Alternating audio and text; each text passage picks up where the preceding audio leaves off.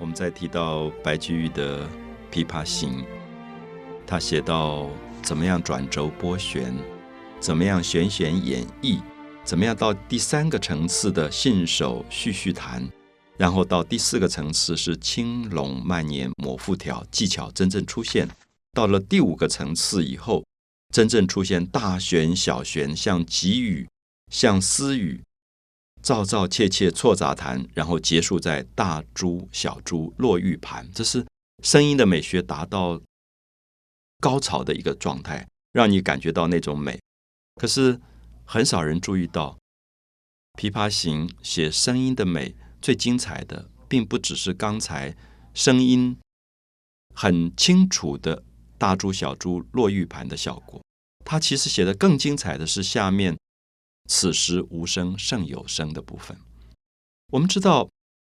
钢琴里面叫 piano 这个东西，其实是在讲轻。所以我们常常有时候会开玩笑说：“哎，这个人比较外行，所以他听钢琴的时候听到当当当，那个人手在钢琴上一直敲，我们觉得好棒。”这个人，那所有的内行的人都知道，钢琴上最轻柔的部分是最难，就轻到好像没有声音的那个时候是最困难、最困难，因为它里面牵涉到演奏者自己的修养。那个涵养怎么去控制他手指那个声音的轻？好，下面我们就看白居易怎么描绘这个琵琶的高手。最后在大珠小珠落玉盘，声音很清楚过了之后，他如何进入到更为幽微的声音的描绘？幽微的声音是好像若有若无。他讲到间关莺语花底滑，春天的时候花开了。在花的底下，黄莺的声音的呢喃，所以间关莺语，黄莺的语，这种语言一样，花底滑，好像在花的底下滑过去。我们看到“滑”这个字用的极好，是在讲滑音，手指在弦上滑过去的声音，所以好像那个黄莺就这样叫了一下，可是你不觉得，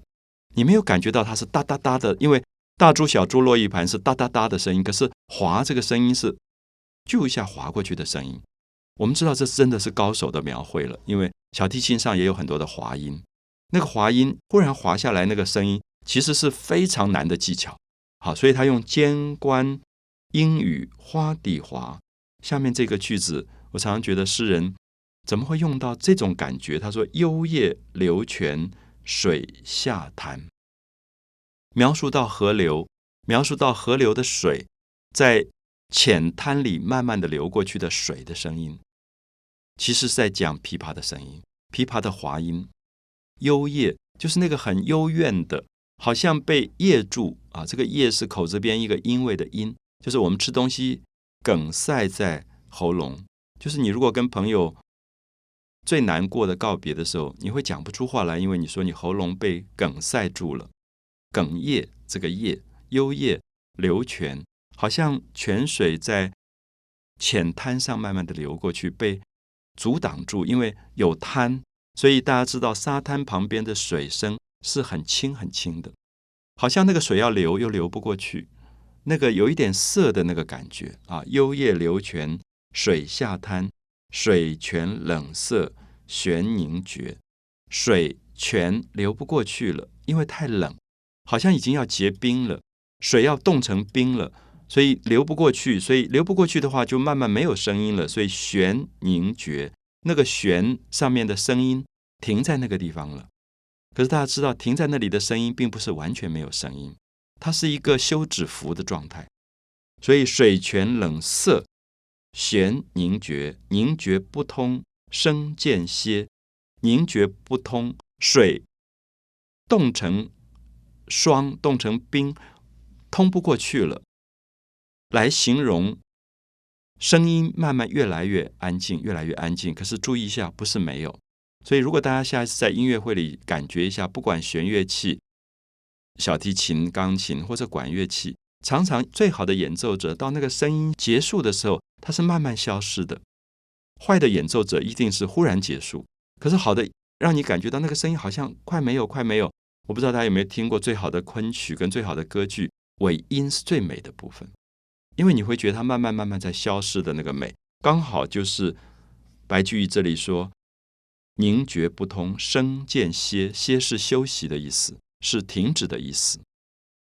声渐声音渐渐要停止了，别有忧愁，暗恨生。这个时候，别有忧愁，你会觉得好像快要没有声音了，可是它反而是最美的声音，因为里面充满了幽怨的感觉，充满了哀愁的感觉。别有忧愁，暗恨生，那种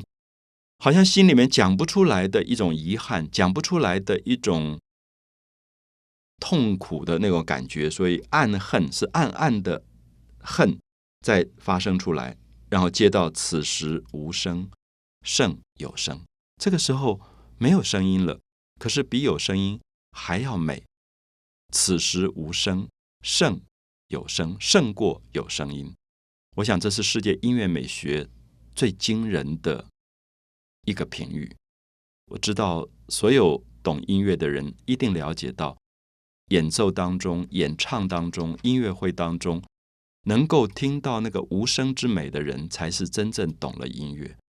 如果听音乐永远在听叮叮咚咚敲锣打鼓，其实是不懂音乐的。音乐最美的部分是此时无声胜有声，那个准备、那个等待、那个生命里面的留白，准备着一个新的声音的出现的过程，才是它最优美的部分。所以，我们看到。白居易在写什么？白居易在写声音跟声音之间的对比，